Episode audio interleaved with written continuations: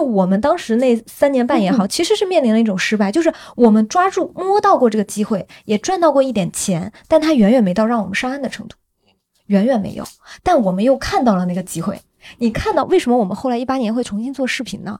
你看到了那个机会，你不甘心，你觉得我跟我跟徐老师差别这么大吗？我们都曾经坐在一张桌子上吃饭，我跟他的差别真的这么大呢？OK，我知道差别很大啊。没有没有，我跟他差别现在也很大。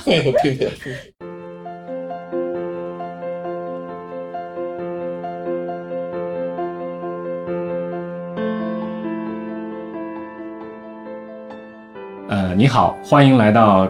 长河问道，呃，今天我邀请到了两位嘉宾，啊，他们来跟我一起分享一下关于自媒体这个领域里面一些现象或者是一些状态，啊，我希望他们的这个聊天能带给大家一些启发。首先，第一位，啊，徐达内老师，大家好，我是新马的徐达内，呃，之前跟长河也有过一段时间的共识，嗯，另一位是闪光少女思思，Hello，听众朋友们，大家好，我是你们的思思。啊，如果今天有两个标签可以定义我自己的话，一个肯定是我做了一个闪光少女的系列节目啊，目前刚刚拍到了第四十期。第二个，我自己的身份就是一个嗯网红，有多红？呃呃，这个不好定义吧？两百万粉丝？呃，大概是微博的情感顶流啊，这是他们最近对我下的一个新定义。人家是写在微博二季度财报里的。哦，刚这是很红啊！刚刚上了微博的财报，嗯，对，但我觉得我我是一个在内容行业第七年的创作者。你最近还做了档播客，也不叫最近吧，就一直是个深度的播客爱好者。嗯嗯，对。然后呢，这个播客的名字呢，跟我们分享一下吗？就是我播客名字全平台同名，都叫闪光少女啊。哎，如果能额外再多说一句的话，我觉得长河老师踩胡飞老师那期特别好，再给大家安利一下，可以 call back 一下。啊，谢谢谢谢。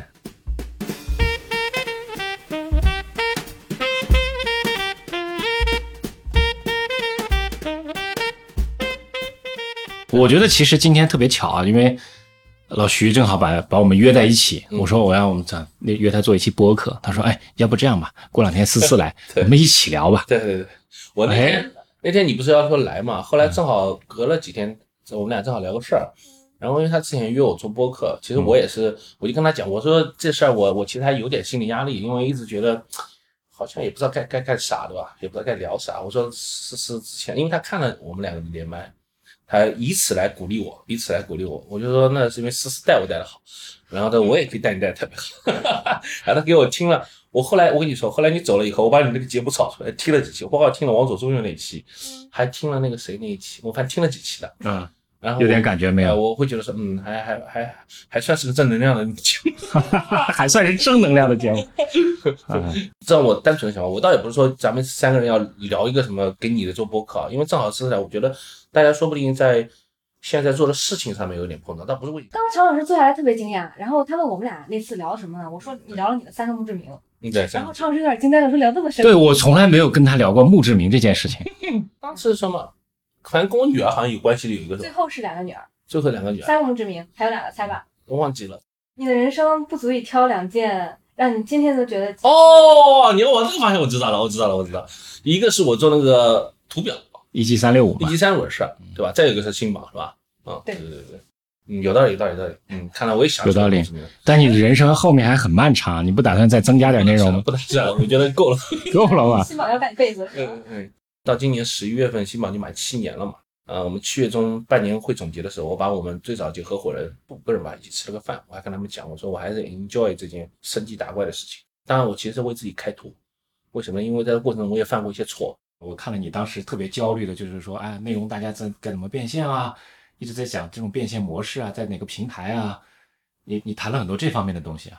我说一下，我跟徐老师两个渊源啊。首先，肯定我也是做公众号起家的，嗯啊，然后我们在三年前开始启动了闪光少女的项目，就是拍女性的人物嘛。嗯，在拍女性人物的过程中，我从数据反馈中发现，我们跟其他人相比离商业更近。嗯，就是我们拍的几期数据最好的，几乎都是创始人，女性创始人。嗯，就比如说醉额娘、简丽丽，嗯，这些都是在我看来跟新国货一定程度上沾边的，嗯而且跟新商业是沾边的。嗯，所以收到这个数据反馈之后，我包括今年。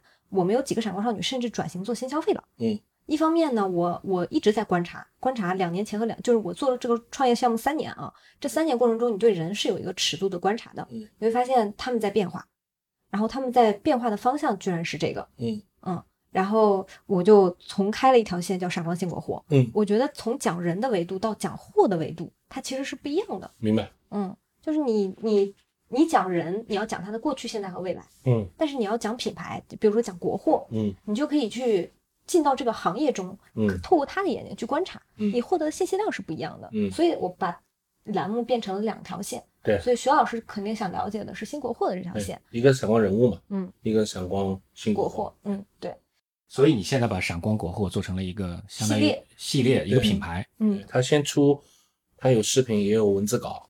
我们做的其实还是视频，你就可以觉得我把长视频做成了以新国货为主题的长视频，嗯然后过程中我们做的比较年轻，说实话跟日常的采访真的不太一样，我们节奏快，就是嗯你发现年轻人他是可以同时看片子、看弹幕，同时发弹幕的。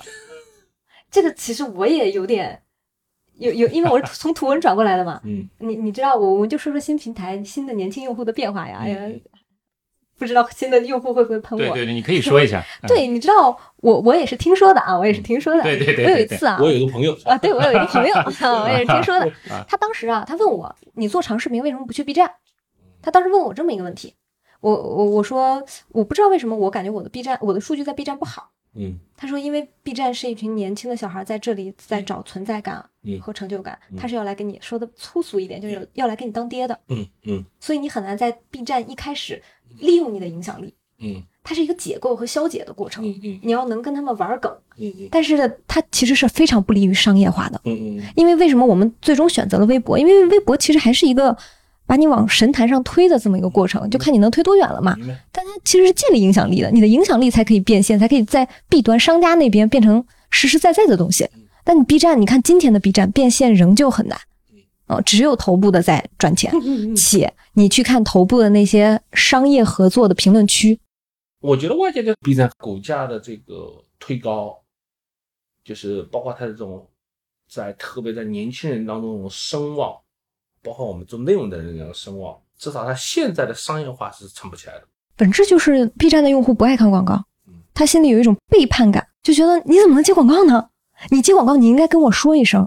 我采访了很多 B 站的 UP 主，Team 嗯那个你也知道影视飓风，然后还有那个 Lucy 嗯当下频道嗯，他们的变现做的都很好，在 B 站上面。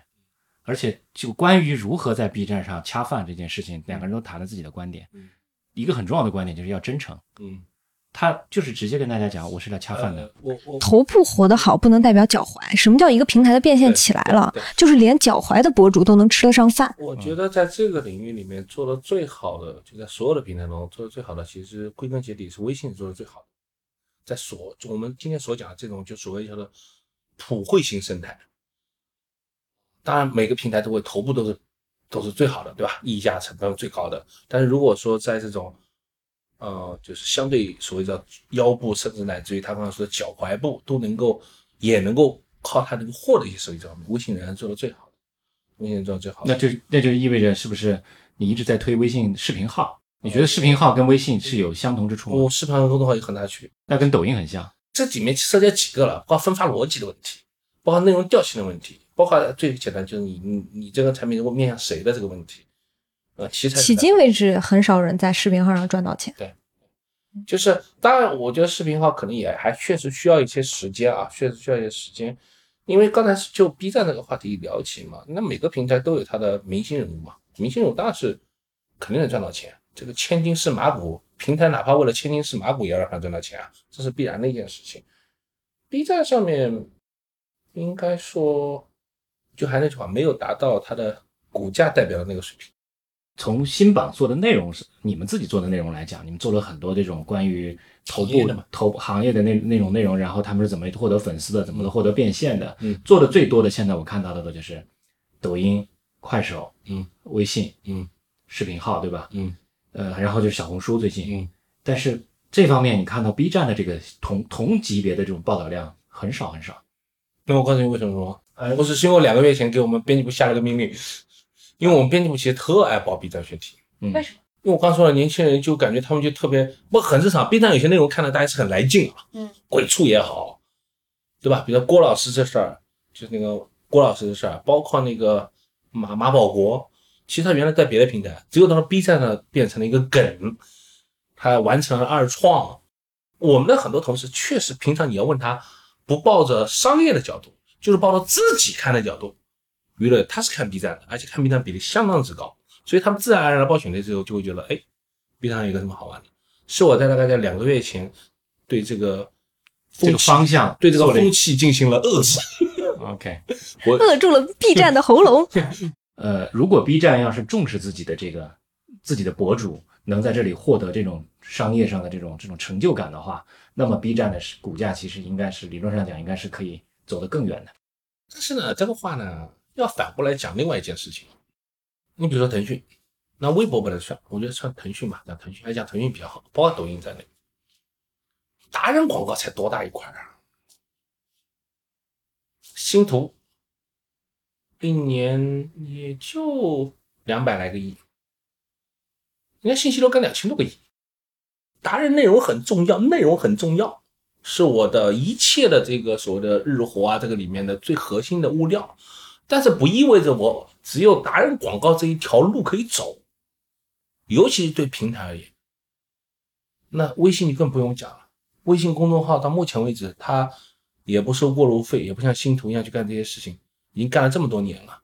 那是因为它有更大的效率、货币化率更高的地方啊。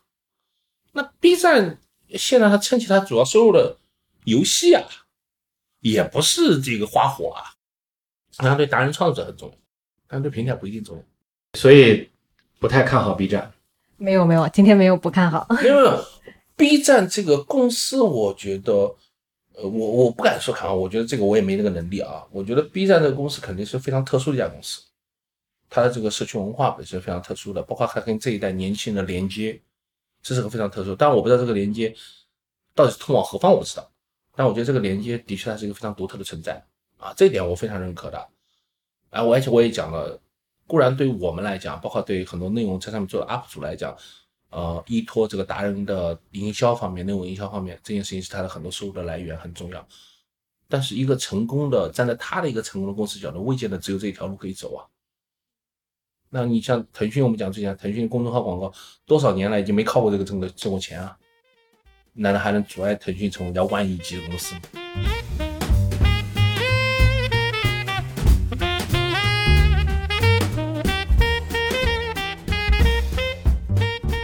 其实我有一瞬间觉得，我我回我绕回到我刚才的问题，嗯，我有一瞬间觉得，那嗯，公号的创作者的焦虑和新榜的焦虑是一致的。嗯，你看，你刚才有提到一句话叫，呃，你跟快手的创作者其实是聊不来的。嗯。我们都知道，呃，如果我们对比各个平台的生态，嗯。你肯定是跟微信生态上的人是最有话题度的，最有共对。对最有共性的。对对，但你就像你看你的编辑部一样，你编辑部的小朋友们是最喜欢 B 站的。对，这种偏好会影响这家公司吗？举个最简单的例子，嗯你现在再去玩 B 站、玩抖音、玩微博、玩小红书嗯的核心原因，是因为更了解这个生态，能帮新宝杠赚到更多钱吗？这里面的确会分啊，一个我作为一个自然人，一个我作为公司人。嗯啊，作为一个自然人，我在这几个平台中，第一，我肯定是看微信最时间最长。当然，这个最长里面的最长是用它的即时通讯，不是用公众号。但就算是把消费内容这一单加进去，我看公众号的内容也应该跟微博、跟我大概看所谓内容、消费内容这件事情，别管是什么类型的内容，是公号是那种长篇大论的，还是微博上的碎片化的，这两个应该是我最高的。纯从消费内容这件事情上来讲，当然，如果把即时通讯加进来，微信绝对超过所有的。其实我消费抖音上的内容，跟消费 B 站内容差不多。啊，思思，你消费哪里的内容最多？那我我在哪儿就哪儿最多微。博，微博。对微博的对。那当然，你刚刚所讲的就是，呃，年轻的同事会看 B 站更多。我其实看 B 站也不算少，也不算少。呃，我也挺喜欢看 B 站的，包括一些二创的我。的意思是，嗯你你看其他平台的，你在消费其他平台内容的时候，嗯其实是带着焦虑在消费的。嗯，为什么？不是我我我我其实刚刚说的实际上作为一个自然人，嗯，自然人消费的时候我是没有焦虑的，公司人的时候我有焦虑，对吧自然人我就出于兴趣，为什么？你知道我在 B 站看的最多是什么吗？我 B 站看到的是影评解说，不是类似于郭德纲这种东西？啊，嗯我我啊，对的，如果把音频加上去，嗯，对，如果把音频加上去嗯，我消费最多可能是喜马拉雅。这期特别适合在喜马拉雅播客上播，嗯，对，你知道为什么吗？嗯，我在每天坐地铁、上班路上、坐飞机、坐火车路上，我永远都戴着耳机听，听了不知道多少遍的郭德纲相声。我根本就不在听，我其实就是为了有一个声音在。所以你打开我的那个喜马拉雅算法，就是算法推荐的，第一瓶全是相声。我是把它当做一个这个用。途。嗯，新榜的 CEO 首先消费最多的是郭德纲。哦，而且新榜的 CEO 到今天还坐地铁，我真的对对对，我每天早他开车了，他其实应该现在是没有，我是那个呃送女儿上完学，他把我放在那个司机会把我放在那个地铁站，然后我坐地铁过来，因为他还送我大女儿啊，我根本就来不及送我，对，因为这个原因，所以就作为一个自然人，因为喜马拉雅上创作者变现也不高呀，对吧？所以自然人角度来讲，我是消费这两个东西挺好的啊，挺好的。那作为公司人的焦虑在哪里呢？的确有，公司人的焦虑就在于说。啊，当然，公众号到目前为止仍占我很大的一头。抖音这个领域其实现在比例也不低了。你想，如果从 QQ 领域，其实已经跟微信应该是，嗯，甚至有的时候会略超过微信了。坦白讲，那在这个领域里面，我自己的习，就是说从习惯的角度，肯定不及我，因为我自己是个文字出身的。再加上还有一个点啊，我到现在都坚持认为，做 B 端那种文字很有效率。对。啊，我觉得这个看好山不，对，这毫无疑问的。你今天你你本来就啪，这个是一分钟就能看完了两三千字的东西，你非要搞成一个视频，我搞了来回挺麻烦的嘛。就它是一个本身就是个杀时间的东西，所以从这个角度上来讲，我们又是个做 B 端业务为主的，所以它呃也很正常。然后抖音的内容我肯定也会去看，但是更多的会去有目的的看。哎，你以前啊，嗯，走在路上啊，嗯，都会抱着本书，嗯。你现在还看书吗？呃，看我这两天回家晚上都看了，我在看，而且在看一些，就是我发现我书架好多书买了就没，呃，我相信可能大家大家都是这样差不多嘛。啊啊我这两天翻出来一些，我最近在看一本，我应该在五年前或者十年前就看完了一本书又重新再拿回来看。啊，因为就是我它有个原因，是因为，呃，我回家以后有一段时间是那个叫做，呃，我女儿睡觉了，但我还没有到睡觉的时候，因为我女儿要上学，她睡觉九点来钟就睡觉了嘛，那我不可能那么早睡嘛，然后那段时间我可能就会看一会儿书。最近在看那个，你知道那个上海有个专栏的小宝啊，我记得那个小宝，二零一零年出的一本专栏集，我最近重新在看那本书，对，包括还在看，我当时同时拿出来两本嘛，还有一本我还没看完，是那个还是讲西南联大那帮人的，嗯。但是我现在的一个变化啊，嗯因为现在互联网的这种碎片化的这种内容阅读体量大了以后，对我造成了一个直接的影响。嗯其实我反而有阅读障碍了。嗯，我发现其实我书，我抱起纸质的也好，电子的也好，我看不进去了。嗯，然后我看文字量也很大，但是都是大量的文字，呃就是微信里面推给我的那种工具类的那种内容给我的，我就看那些内容。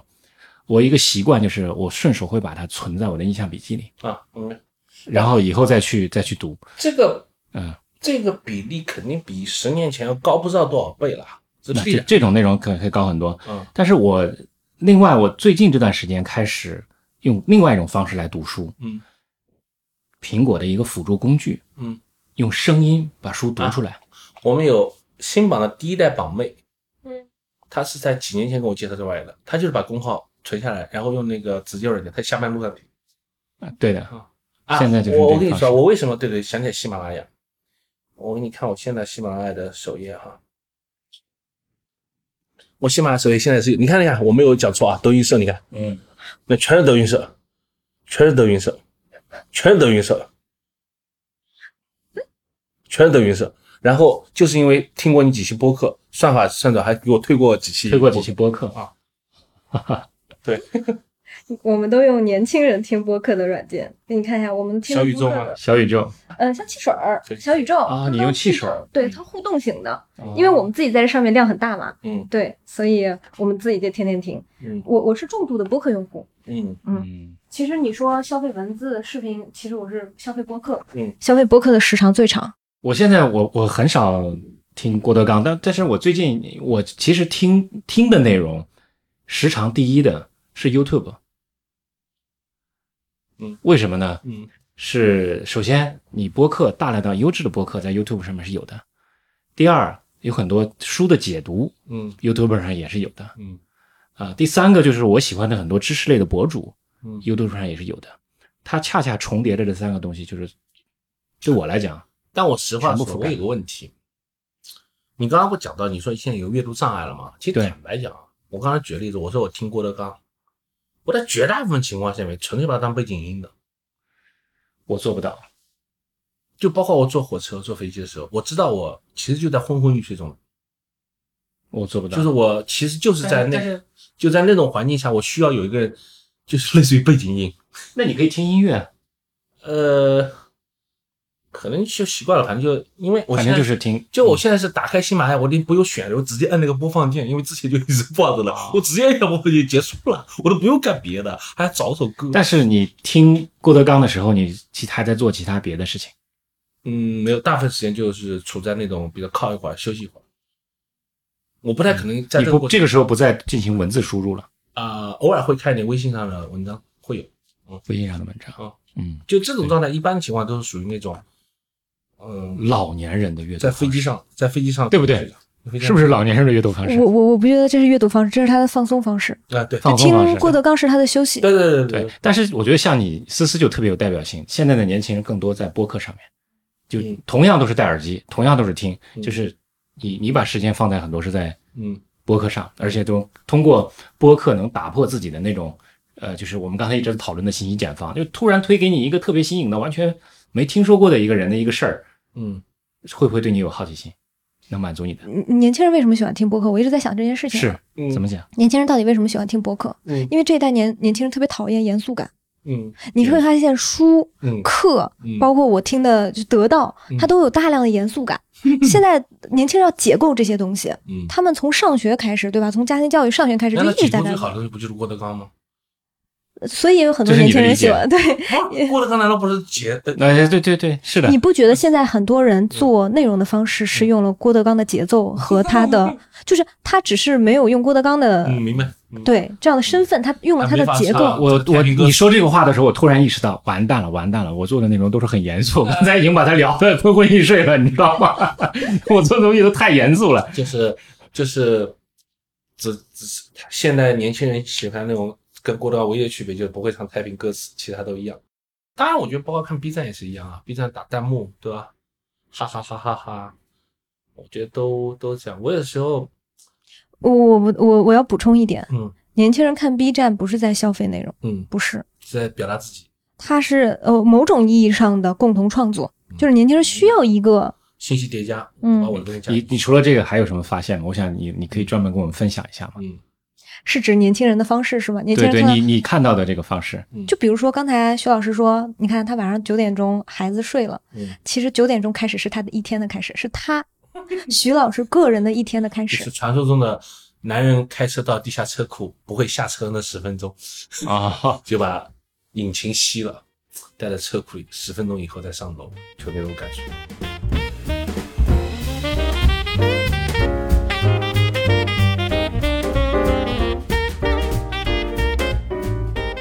我最近拍了一期节目啊，就是在讲说九五后是怎么理解这一代年轻人的嗯。第一个，他的理解是十点半才是现在年轻人的白天的一天的开始，因为十点半那一刻时间才属于我。嗯你会发现，大家点夜宵、点夜宵用 A P P，所有的时长增加了。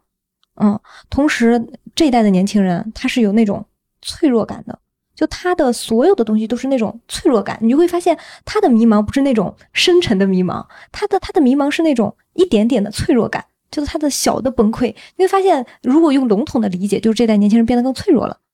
嗯，他变得更感性了，嗯、或者是说没有那么坚强了。但其实这就是这代年轻人，他他的那个是一下一下一下一下的，这是我们当时拍的那个九五后去理解年轻人的方式。第三个就是年轻人很讨厌爹味儿，就是在年轻人的心里，就是我看你不是崇拜你，也不一定就是怎么，就是我我挺欣赏你，我觉得你不错，我也不错。就但是咱俩，他当时用了一句话叫“咱俩以后谁厉害还说不定呢”，就是这是一群我我当时采的是年轻人做品牌啊，他是怎么理解这一代年轻的品牌的？他当时就是说年轻人不需要爹味儿，因为那些权威的东西，爹味儿嗯，就是父亲嘛？嗲对，想跟你当爹，嗯，啊、对，这是这是油腻中年男的很重要的一个标准，就是特别喜欢教育别人。嗯，没事，我有时候也很爹味儿。对你别看我是个年轻女性，有的时候我的内容，因为我大概从三年级开始，真的直面用户，直面我的观众。那个时候我感受到了，我跟他们的距离之间不一样。我们的内容起其实是因为参与感起的。我们在开始最开始做这个节目的时候，几乎比如说拍什么嘉宾，我们的标题叫什么，然后我们这我们的号到底叫什么，呃，所有几乎所有都是让用户参与进来的。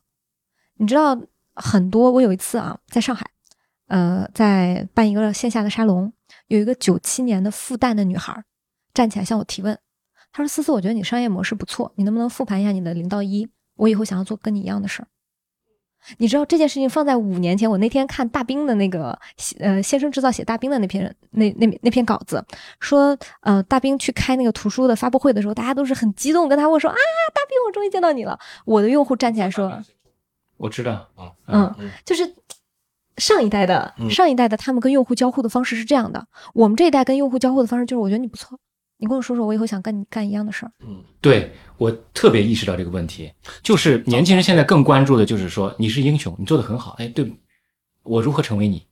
长大后我就变成你是吧？哎，这不是在年龄上变成了你看是他其实是有一种平等的话语权在里面的，没错，但你有没有想到，为什么这么一代年轻人那么迫切的要话语权？有可能是他没有。我不觉得是这个问题，嗯，我不觉得是这个问题。其实我们也年轻过啊，啊，这就贴味儿了。哎，徐老师觉得呢？你觉得是因为这一代年轻人的权利或者是话语权越来越少了，所以他们要用某种方式代我偿？我觉得是这届年轻人比我们那个时候，他们有更多的表达的出口，他有更多的这个机会。我们那时候作为年轻的时候，我们没有那么多机会表达。你写篇写篇东西，你能拿到杂志社去给你发吗？你很多间谍，你的认识，你甚至的文字的那种表述方式都很稚嫩，你没有机会出来。你现在你你扯一个扯一个麦克风，你就可以做一档播客。你你再拿着手机，你就可以录一个视频，你可以有表达的机会了。这种这种民主，这种这种表达的这种民主，对年轻人来讲，这种机会比我们原来原来要多得多。嗯我我说一个大逆不道的话，是很容易让我社死的一段话。你每次都是这样。他们的期待值都太高了，把很多的这种英雄的诞生，不管是商业或者各个领域里的英雄诞生，视作是一件王侯将相宁有种乎的事，视作是一件非常平常，视作是一件我也可以成为你的一个事情。你不觉得一五到一八就是这么一个时代吗？是啊，那问题在于，在很多时候残酷的社会会把它打回去的。摩擦回去，我觉得这某种程度上，也就是，以前看到我一个什么想法，说这一代年轻人对宏大的部分极其充满信心，谈到自己唉声叹气，觉得完了。我觉得就跟这个有关系。宏大叙事，个体脆弱。对，谈到宏大的时候，那的确是啊，是那种节节胜利、蒸蒸日上，然后使他产生某种感觉，就是我是其中的一份子，我也可以这样，我看到的都是这样，我听到也都是这样，我也可以可以实现这个这个这个自己的梦想。当他回到社会过程中，当然我我不觉得都是合理的啊，我首先认为它不是都是合理的，里面有一些就是包括我们说既得利益的这个这个这个这个这个这个，对吧？不给他们机会啊，很这个。但是就因为他们在过去良好的教育，包括信息的平权，使他们看惯了这个花团锦簇，看惯了这种的存在，然后轮到自己的时候就会觉得碰壁啊，到自己现实的时候，所以就会产生你刚刚说的宏大部分极其有信心，轮到个体的时候觉得，哎，完了，极其脆弱。极其脆弱，我觉得跟这有关系。当然，我这个话讲的非常的非常的不正确。不能卡，不能卡啊！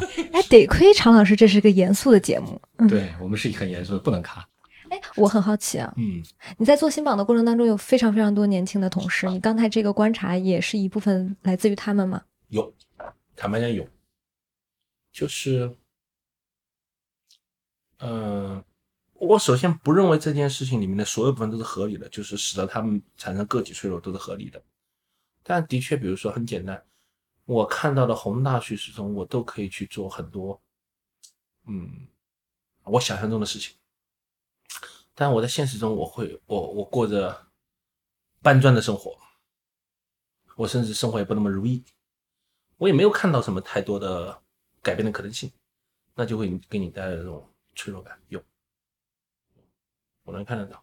你看，我现在把话题搞得更沉重了，对吗？没有啊，我我我其实想用另外一个东西来反驳你。嗯，你现在那两个新项目的合伙人都是什么年代的三十几岁，啊？哦，但你也曾经有很年轻的合伙人，对不对？就就是九五后，九五后有成为你的合伙人的吗？不不，呃，目前没有，实话说没有，但我我希望有啊。我觉得这可能也是我前面讲到，是我们自己某种程度上来讲，自己组织有点固化的一个问题。但我想讲的是，就算有，它也是小比例事件，它也是小概率事件，它有点像什么呢？我打一个，我也不知道这个比方恰不恰当。我有个高中同学群，呃，算是我经常会去跟我同学聊天，因为我觉得高中同学特别有意思。呃，我自己的观感，我不知道你们你们的高中同学群怎么样的。高中以前的同学群，你其实已经，因为高中通常是一个人价值观开始、世界观开始形成的一个，我认为比初中要重要的多得多。尤其是我们高中是寄宿制的，我们是三年住在一起的。你有价值观了，然后大家也大致处在一个上下够得着的这么一个阶层范围内。但大学呢又有点不一样了。大学呢，我觉得尤其是我们那个里面，其实我觉得大家的价值观偏离已经反而比高中要更大。呃，然后我跟高中同学群在聊的过程中，我就会觉得，当然我觉得也跟他们现在所处的年龄有关系。嗯、但我觉得哪怕在更早一点时代，就是高中同学群，在我们那个年代人来讲，是有一句话叫做“认命”，就我就是干这个的。啊、我很早就失去了对于跃迁、对于改变命运、对于天翻地覆的这种，我就哎，我我我我明白你的意思，对吧？我安安安守在我自己的这个一亩三分地。对对对，就这种感觉。但是我觉得对于当代的年轻人来讲，第一，我觉得这件事情特别，我当年轻的时候，我相信我们年轻的时候也会相对也会也会这样一点。那现在年轻，我会觉得他这种这种本来他生活中所寄托的这种改变自己的命运的这种，对吧？我能看到更多嘛，听到更多嘛，我其实觉得应该是更强烈的。但是我就觉得，其实反而时代给他们机会反而没有我们那代人多了。我们这代人还是幸运的，我指我们这一代人，就是在中国处在这个跑车发动的中段吧。我们就是所谓改革一个最重要的事情就是增量嘛，人人都能够获得一点增量，虽然有的人多，有的人少，啊，但是今天可能，比如最简单从 GDP 增速来讲，今天增速肯定不及过去了嘛，那这也是个问题。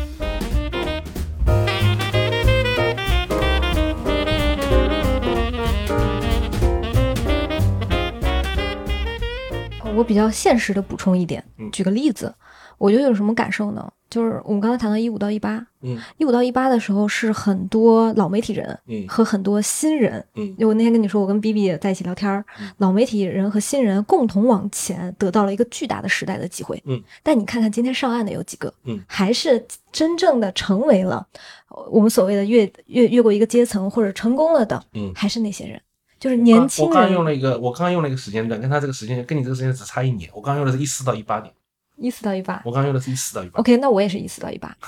就我说一哎五，，怎么怎么会突然一下就跑出来跑出来这来这个时间段呢？它有什么？这个时间段是微信公号，微信改变了这一代人的命运。对，我在十年前到今天为止，当然，我认为这个讲法是太对立了，就好像一个是王，一个就是奴隶一样，不至于啊。但你说哪一个事实上占据了垄断或者更重要的位置？我认为渠道，在这个过程中只发生了一次变化，就是二零一四年到二零一八年，这个公众号。对，但是我不根据你们的这个时间来划分啊，嗯嗯我是有另外一个我自己的划分体系。嗯一四到一八，嗯还是大量有文字表达能力的人做了公众号的人嗯起来了的。嗯但是我认为真正让更多的普通人接触到这个事情，说是开始做视频，开始有变现的可能性，嗯，应该是从一六年的 vlog 开始的。嗯，那那要更准确，应该从抖音开始，我觉得。呃，不不不，我恰恰我觉得是从 vlog 开始，嗯因为你看现在不管是从 B 站也好，还是从那个那个西瓜也好，嗯有很多他们现在想推的中视频，都是从 vlog 开始的。嗯我不看好。我先讲讲一下我的一个观点是什么呢？就是说，我就我注意到思思的时候，是因为你第一条 vlog。我们我在一六年的时候，我当时还在做互联网平台运营的时候，我就注意到了这个现象。我觉得啊，vlog 这个现象，嗯，应该还是挺不错的，因为每个人都可以自己有主观的表达，也可以用故事的这种逻辑叙事来去做。而且这个我看到的国外很多 vlog 的变现做的也非常好，从最早的米歇尔潘，然后到 Casey Neistat，他们的很多人这种做的内容又有趣，又有变现，又能带货，又能 YouTube 又有广告流量，呃，我们就开始在注意这个事情。你的第一条应该是你跟你妈妈的那个那个故事嘛？我觉得啊很真诚，就是符合了 Vlog 的这样的一个一个特质。我我看到从这个时候开始，有很多人就开始做，开始注意到短视频，开始注意知识内容的分享，啊，各个平台也在开始推这件事情。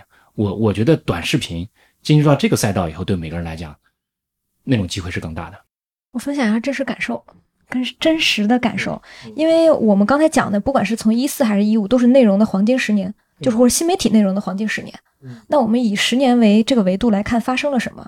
嗯这个十年移动互联网，最近十年以来的对最黄金的时代，对就是所谓的移动互联网到移动互联网的移动互联网的这十年。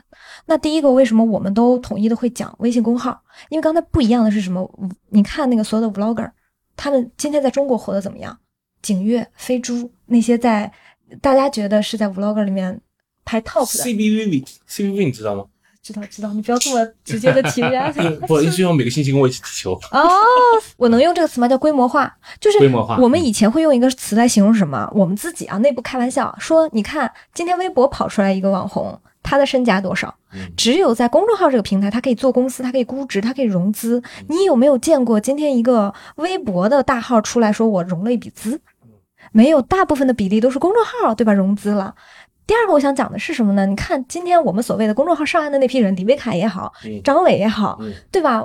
对吧？嗯其他人都好，他们到底是谁？跟年轻人有什么关系？嗯就是因为我是年轻人，我在那个巨大的竞争当中，我看清楚一件事情，对，叫能够成为他徐达内合伙人的人，嗯他还不是九五后。嗯就我们当时那三年半也好，其实是面临了一种失败，就是我们抓住摸到过这个机会，也赚到过一点钱，但它远远没到让我们上岸的程度，远远没有。但我们又看到了那个机会，你看到为什么我们后来一八年会重新做视频呢？你看到了那个机会，你不甘心，你觉得我跟我跟徐老师差别这么大吗？我们都曾经坐在一张桌子上吃饭，我跟他的差别真的这么大呢呃？OK，我知道差别很大啊。没有没有，我跟他差别现在也很大。对，因为其实你心里是有一种不服气的，这种不服气跟年龄没关系，叫我知道我没，或者是我在这一轮当中还没有做好，我太年轻了，但不代表我不可以在接下来做好，我还有视频的机会。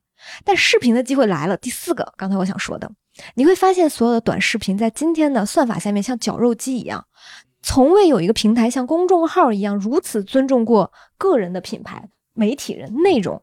其他，我跟你讲，平台视角是什么？就是我是一个流量绞肉机。今天流行这个赛道叫什么 CP 赛道，对吧？都给我搞情侣号，情侣号搞得好的跑出来，我服你。你知道很多一批所谓的下场的媒体人去做抖音，他的下场是什么吗？就他会到其他平台的时候问一句话，叫你会你你会服我服多久？就你给我流量会给多久？三个月、四个月。今天你看到那些短视频的玩家，他火，真的那批大量的那些火，就是三个月、四个月、小半年火一阵子没了，那些没了的人不被你看到而已。但我们能够近身的感觉到，因为我们跟所有的创作者待在一起，我当时头也不回的选长视频，就是我了理解了一个底层的逻辑。如果我今天做短视频，我永远是内容贡献者，我像个流量绞肉机一样，我在贡献我的流量。今天火这个赛道，我做这个；明天火那个，我做那个。但我永远沉淀不了价值。但长视频可以。同时，第五个，那长视频活得好吗？你跟公众号的那些创作者比起来，跟上岸的那些人真正摸索出商业模式的人比起来，我今天的商业模模式如此脆弱，我是像大逃杀一样从那这三年当中活着走出来，到了今天，但活得远远没有那些人好，对吧？那些人是，你想微博比微信早，可是为什么到了一四年到一八年，大家才用一个词叫自媒体？虽然定义不同啊，很多定义有。用自媒体，甚至还发明出了内容创业这个词，嗯，把它真的当成一门创业了，嗯，对吧？就像他说，能够成立公司了，那创业你怎么会成立公司啊？你得融资啊，否则你叫啥创业呢？你做个号那叫啥创业呢？所以这个当中是有很大的分别的。那今天我们必须要承认一件事情，不管从视频生产的成本结构，还是从他刚才所讲的流量分发结构，其实就内容跟渠道嘛。如果纯粹放在纵向去比。坦白讲，视频这个东西的商业的模式稳定性，包括它性价比，是比公众号是要差的，比图文是要差的。当然，他现在在这个相对没有公众号那么好的，他在找他自己在这个里面相对比较好的能成立的一个点，他肯定不想进入到那个我们所说的短视频那个地方。我你看，他刚刚上来问我一个问题，他说互联网内容公司是不是互联网化的？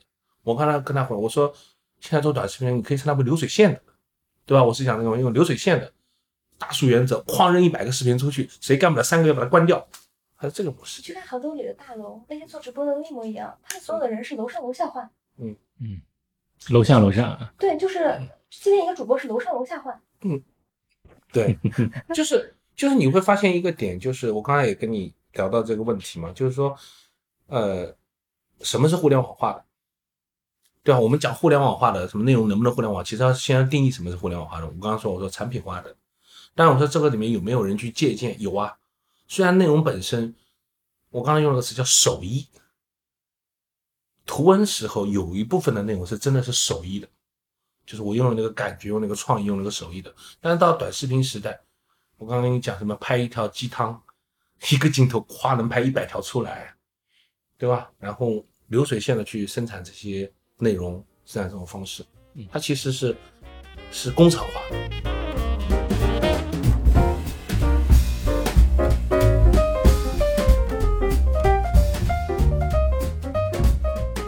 所以，呃，一四到一八这个时候的微信公众号，这个时候可以真正意义上被称为是自媒体，而且有很多人是因为做了这个，在这个赛道里面，呃，是是终于财务自由了，上岸了。到了短视频的时候，就是全是流量绞肉机。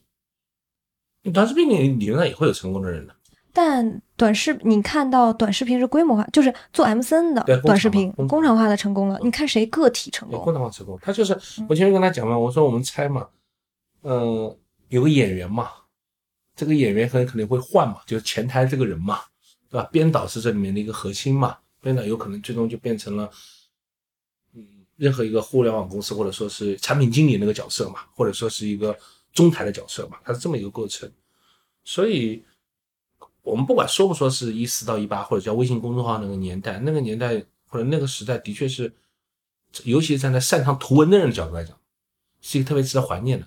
不过，那的确回不来了，我觉得也回不来。可是，可是你现在看 YouTube 的这些视频的这些网红变现依然很好。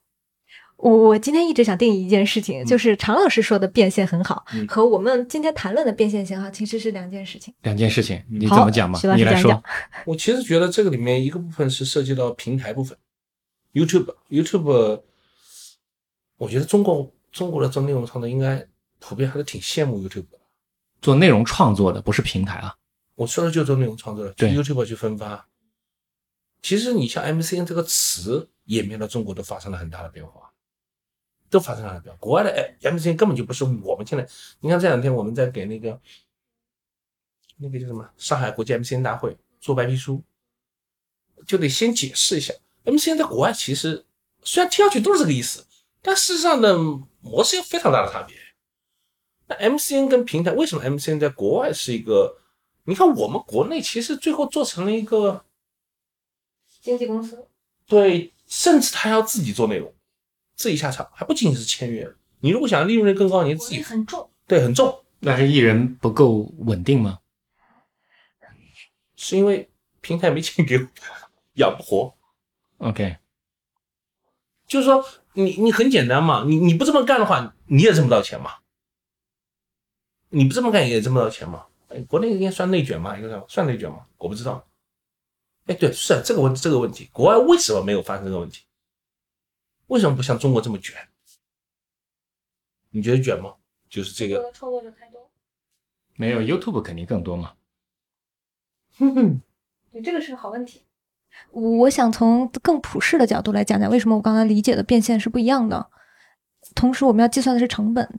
举个例子，如果你是你是一个微信的创作者，你你今天的成本是很好被 cover 的，你写字写文章就可以了。它的内容生产周期差不多一年，一年你自己写。就是对我们这代年轻人啊，老媒体人肯定不一样，老媒体人有创作习惯，他有自己很深的输入。但对于年轻一代，我写一年就是我的瓶颈。我之前发明了一个词叫自媒体的雪国列车。什么是雪国列车？就是写一年写不动了怎么办？这个时候你就需要团队化。团队化你又很难解决的一个问题就是，当你变成团队化之后，你的成本该怎么 cover？嗯你的定价是一样的，因为这个市场上，就比如说像微信，一个呃一个月度一块钱，这是公认的。我们做视频有另一套的报价体系，跟不同的平台，就是现在拆的更散了。所谓的变现很好，你要看看平均到这个团队里面养不养活的很好。它的它从要从它的生命周期、它的团队规模以及未来的发展方向。就是最简单的，我就就是当我是公众号的时候，我那个成本是算得很清楚的。对我加多少个编辑，怎么怎么样。但我到了视频这个领域，常老师很理解，视频它是个没上限的，我花多少钱都是花。三十万的视频跟十万的视频，它就是不一样。所有的生意其实一个最基础的道理，先看成本结构，对吧？图文领域，我认识一些创作者，叫做纯粹是自己偷懒了，请个助理，其实他本来都不用，嗯，自己一个人就能干，啊，当然这还是一个人力成本，还有一个很重要的成本，渠道成本。公众号领域里面最为什么它是一个所谓四四九叫黄金的时代，是因为渠道成本都抹平。对，今天你永远在买渠道。你看，讲个最简单，一个网红都不要讲那个了，快手已经算的比抖音的私域要强一点了。辛巴前两天骂平台，跟平台互怼，当然辛巴那个他讲的话也不一定全部都准，但他也怼的意思就是说，我每次花这么多钱买流量，实际上租流量，每次再租一次，每次再租一次，啊，你就更不用说现在有一种讲法，叫做一旦你认证了，就类似于头上插了个标，我是有钱的，快来快来割我 快来割我。就是流量不在 KOL 手上，流量不在创作者手上，嗯可以这么理解。在中国有几个平台，流量是在创作者手上的，只有在微信才有这个机会。不能说只有啊，不能说只有。那还有什么平台吗？嗯，微博还好，对，微博微博也是流量在，微博跟微博你现你没有被微博限流吗？我肯定不会被微博限流。就是是这样，我觉得在这个里面啊，就是说做到极致的，就总体来说是字节系，算是极致。其实就是在在那个，如果这是一个光谱轴的话，这一段可能就是字节系了。当然我们只是大的啊，你小的我们就算了字节系了。这一段可能是微信，特别是公众号、视频号可能也不一样了。嗯，今天呢，包括公众号其实也可能也已经回来一点点了啊，它的也开始引入一些东西了啊。我还要讲一件事情啊，嗯，虽然我们今天讲订阅制这件事情，对于内容创作者、对于生产方，内容渠道合一是一个最有利的一件事情，但是站在消费者的角度，我认为是不一定一样的啊。我先声明啊，在消费者的角度有可能算法。我刚才跟你讲过嘛，嗯，人类往往不自知。嗯，我刚才跟他举例子，就是我买那个奶茶的时候，我说买奶茶的肯定越卷越好啊。不，我对啊，越卷越好啊。为什么你这个霸占了我？你过去成名了，你以后你就要听呢？最好是你每天翻新，翻着新的花样，你们新老一起上，斗牛士、斗牛场、斗兽场，对吧？就像比赛一样，最好天天爆冷门，那才是最棒的。真的，消费者要可能确实是这么想的，哼就很残酷嘛。嗯，这样，就是对消费者来讲，消费者我不要我不要那么多选择，你推给我就行了。对消费者来说，竞争越大，他看到的东西就是越好。他。不是说他，我觉得这是倒不是说他不要，就呃，对，一个是我懒，我不想做那么多订阅动作，对啊？我讲个例子，就比如说那个奶茶，你每次让我自己点菜单，虽然你问我，我肯定说我拥有对我奶茶的决定权，但是事实上，你如果不要这点可可怜的自尊心的话，有个助理帮你天天点好，其实挺好的，你都不用想这个事儿，不挺好的吗？是这个逻辑吧？嗯，没错啊。你虽然当然你问你，你肯定说不行，这个奶茶是我自己选择的，你肯定要要要要有这个这个这个感觉。那一样的道理，这是懒是一个层面，第二个层面就是越卷越好嘛，很正常啊。你们俩杀的天昏地暗，你市场竞争原则啊，对，就像滴滴那个时候啊，我可以不用花钱坐了好多天车是啊他们费尽心机的讨好你，难道不是这不是最美妙的一件事情吗？哎，从这点上来说，视频视频的崛起是必然，因为你看所有的公众号到最后都不是本人写了，嗯怎么可能本人写？嗯但今天你视频自己不出镜可以吗？嗯可以吗？不可以。不可以。嗯，这个点上，就我们前面讲的，就是实话实说啊，我们刚才所讲的，比如说啊，这个微信公众号有多好，有一些订阅制有多好，坦白讲，也是某种程度站在利益的一方讲的话对我们是既得利益者，啊，站在利益啊站在利益的一方讲，啊 实话说，站在利益方讲的，我也是有想这个问题啊，站在消费者的角度，不挺好了吧？甚至也正是因为这件事情，使得算法寄托在算法上的短视频，在过去的几年中攻城略地。特别是对于那些我我刚才讲到的，对于像你这样的精英，跑过去跟你讲算法，你可能甚至羞于承认自己是算法的奴隶，你甚至表示说我不看那些算法的，我要自己，对吧？我是一个有有鉴赏力的人，我才不跟你搞这个，我是要看什么样什么样的东西的。你们这波人就算了，在过去几年中攻城略地下层人群，攻城略地那种本身也没有这方面的特别强烈的执念的，那这个方法是最好的。那思思，对你观察到的年轻人，对这个事情怎么看？他们他们就坦然接受这个事情吗？我我觉得从某种层面上，如果我站在消费者端，抖音是一个伟大的产品，没错，因为人类的天性是逃避。我刚才说了，那么嗯宏大的未来和我当下的脆弱之间，如果有一个寄托叫抖音，它让我如此轻松的可以逃避一小会儿，把我的人生安放在那里一小会儿，杀一杀时间，挺好的，不好吗？对。然后呢，对内容创作者来讲呢？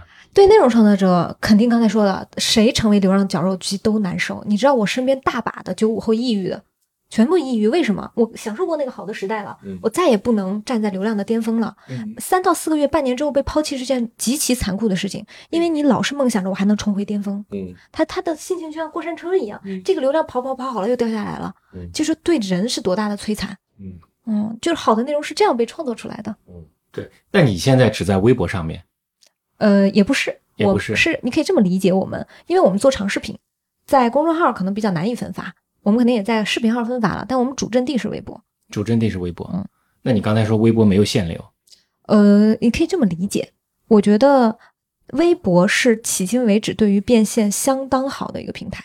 可是你只要但凡有点广告植入，你不是得交过路费吗？哪个平台不交过路费呢？不微博呃那个那个微信不交啊？呃，错，错，改改改变一下，也快了，好吧？呃，我昨天刚去开的会，啊，当然，它公众号目前为止还比较难。这个呢，其实是这么说：所谓交过路费，交过路费都有个前提，天底下没有人心甘情愿交过路费。那首先你就把路堵死，不交过路费过不去。但在微信公众号里呢，这件事情比较难做到，因为微信公众号从头到尾就是一个订阅制、纯订阅制的产品。但视频号里面这件事情一定会实现。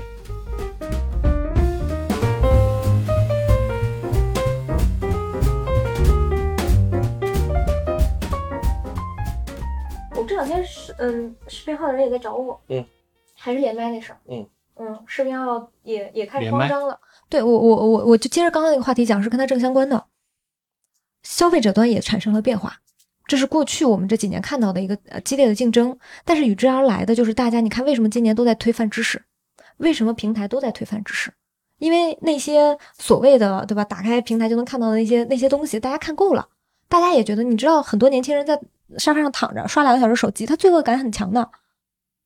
罪恶感很强吗？对还有罪恶感吗？你你躺在这儿刷两个小时抖音，那我觉得我跟你们没区别，我也有罪恶感。你有罪恶感吗？对，大家都是人，都会有罪恶感。对，所以你你你看到为什么知识账号在崛起，泛知识在崛起，全平台都在推泛知识，尤其是公呃视频号，视频号给我拉了一个选题表，让我这周五就开始参加，命令是必须参加，然后看一眼，全部都是泛知识。嗯，为什么？因为也就是消费者的变化呀，他觉得哎呀那个那个部分我刷的太多了，我现在想要的对吧？学习，我们之前讲过一个特别有意思的话，我们说小红书是女性的得到，对，它也是在消费这种情绪。你会发现各个平台的内容最后都是消费者在消费他的情绪，他真的能得到什么呢？他得到的就是那个情绪的安放。自我成就。嗯，哎，嗯，可以。所以这是对于严肃内容，我觉得接下来我我们前两前前两天我跟半佛他们的团队他们聊，我觉得聊得很好。我说终于，嗯，对于严肃内容或者长内容来说，相当好的一个时代来了。我我会觉得常老师你不要变，你千万不要变，你就做现在的内容，下一个时代已经来了。啊，不的，我不认同啊，徐老师，你不认同一下吗？我我没有你们那么乐观。呃，就是至少平台下场了。站在我自己的角度来说，我当然乐见于我们说叫做有质量的内容，倒也不一定说是长或者说是严肃啊，有质量的内容，而不只是奶头乐啊。我当然期待这件事情的乐见其成，但我对对人类没有那么大的信心。啊我我我这个话是对于创作者来说的，嗯，啊，创作者会在接下来严肃内容和泛知识内容会在接下来这一波中赚到钱，且相当长的一段时间挺立。那你觉得严肃内容不会被卷起来吗？现在其实严肃内容一直都很卷，现在已经已经，比如说我最近在看几个关于音乐的类型的号，嗯就突然一下发现推给我好多做音乐的，嗯啊，讲的都不错。那我该定谁呢？啊，有一些内容我其实这个内容 B 站还是有的，B 站还是有的，包括我看到，当然这里面也有坦白也有夹带私货的，有的时候我看的也挺挺那个的啊。但是总体来讲，我觉得还是能找到一些就是包括历史话题的。啊，我那天他跟我那天那那天谁推过一个，我还看他还真的挺来劲的，讲那个吗？不是九编，不是九编。那天他是一个视频，是讲讲什么讲中世纪的，反正法国的一个东西，反正对应到今天是差不多差不多对应到今天的这个世界的这些东西，呃虽然也是一家之言，那我肯定还是这会是你现在的消费的主的主要内容体？坦白讲没有没有，我那这是这是我现在的主要消费。坦白讲那是因为别人推给我了以后推荐我看，我看了一下，嗯而且我是这跟以前的混子约还是有很大不同的。呃我也没有看全部可能也没有全看完。嗯，我现在最大的内容消，我已经跟你讲，我现在最大的内容消费 IP 是郭德纲。对我可以补充点关于变现，为什么我认为严肃或者有质量的内容离变现更近，或者是它的变现效率更高？嗯，因为举个例子，像常老师，你做的内容，我看的时间长了，我我跟你之间是有信任感的。而某些奶头乐的内容，我看再长时间也不会有信任感，因为我根本不了解那个背后的人是谁。前台的对，中长视频才有 IP 的可能性。对就是前台的是什么？最好是我跟你有很深的信任感。常老师，我可能看你两期我就入坑了，入坑了之后，那你就好，坦白说好收割了嘛。不是脸熟嘛？这个熟悉感我觉得没什么。而且我会觉得啊，嗯你得站着挣钱，你推荐的东西大概率错不了。OK，嗯嗯，这个还是有的，就是中长视频对于一个人的丰富性，因为中长视频你很难，因为短视频有很多大概率情况是抖机灵，甚至就是一个演员，就我刚刚跟你说，他是个演员，没错他的演出这个剧情中需要他的这个角色，而中长视频，那你除非你拍成电影了。对吧？我们所说的重大事情，比如说，尤其是以泛知识形态出现的，你是在展现你的所谓内在，你是要么是渊博，要么你是有洞察力，这是回到你自己，他不是对你扮演的那个角色我懂你意思啊。嗯，像最早逻辑思维，就是你可以用另一种形态来理解这件事情。像最早逻辑思维一个小时，你你放在今天看，一个小时怎么可能能看得完？嗯，对，但不仅看得完了，他还从做逻辑思逻辑思维的视频，到做社群，到把社群再转成他的核心的用户，到今天做整个的做得到。其实你说逻辑思维这件事情啊，嗯这是这是我个人获得知识的一个一个消费时间的一个很很典型的代表。嗯最开始的时候看逻辑思维是看视频的，嗯啊，觉得挺有知识的，一个小时，嗯也不也不在乎一个老男人坐在前面嘚啵嘚啵啵怎么样啊？这当然对罗老师不公啊。但是的的确确刚开始的看这个东西的时候是有点兴趣的，但后来泛娱乐化的短视频出来了以后，就觉得啊，我不要看这个东西了。我这些又高又看了又开心，然后又有那个多巴胺分泌，说明你跟自己和解了。啊不，不是不是不是和解了，的的确确在这个里面做的很多内容，人家做的是非常有趣的，嗯。有又很生动的，嗯。呃，那其实 vlog 或者说是现在那种，嗯。都有很多这种内容的，其实是做的很好的。嗯嗯，那看了多了以后呢，又产又发现不行了，产生罪恶感。不是产生罪恶感，一点都没有。我为什么产生罪恶感呢？没有，腻了，就是腻了。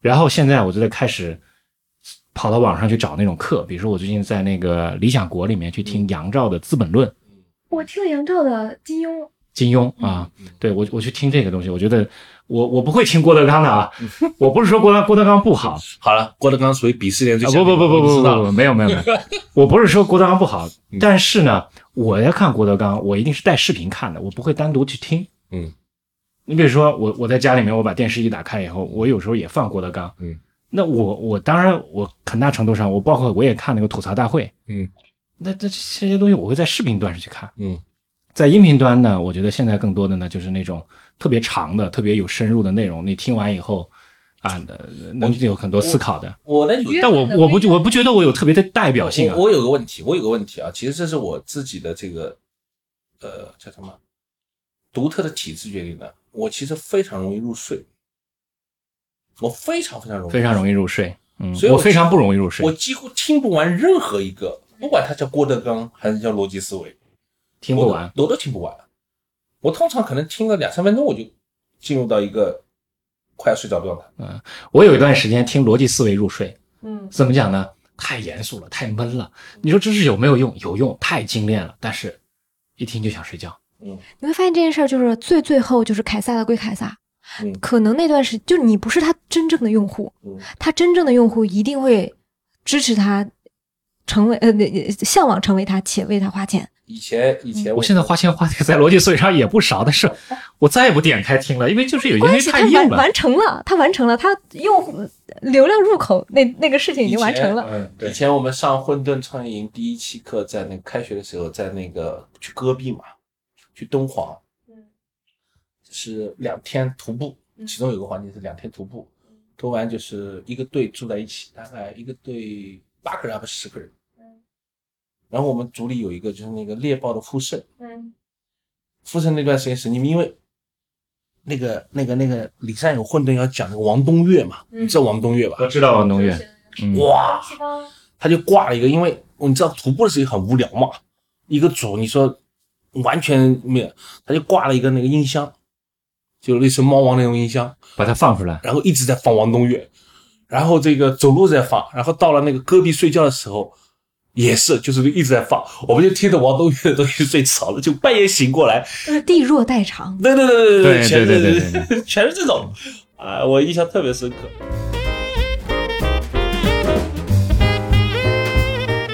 好，今天我们非常感谢两位。好，谢谢谢谢。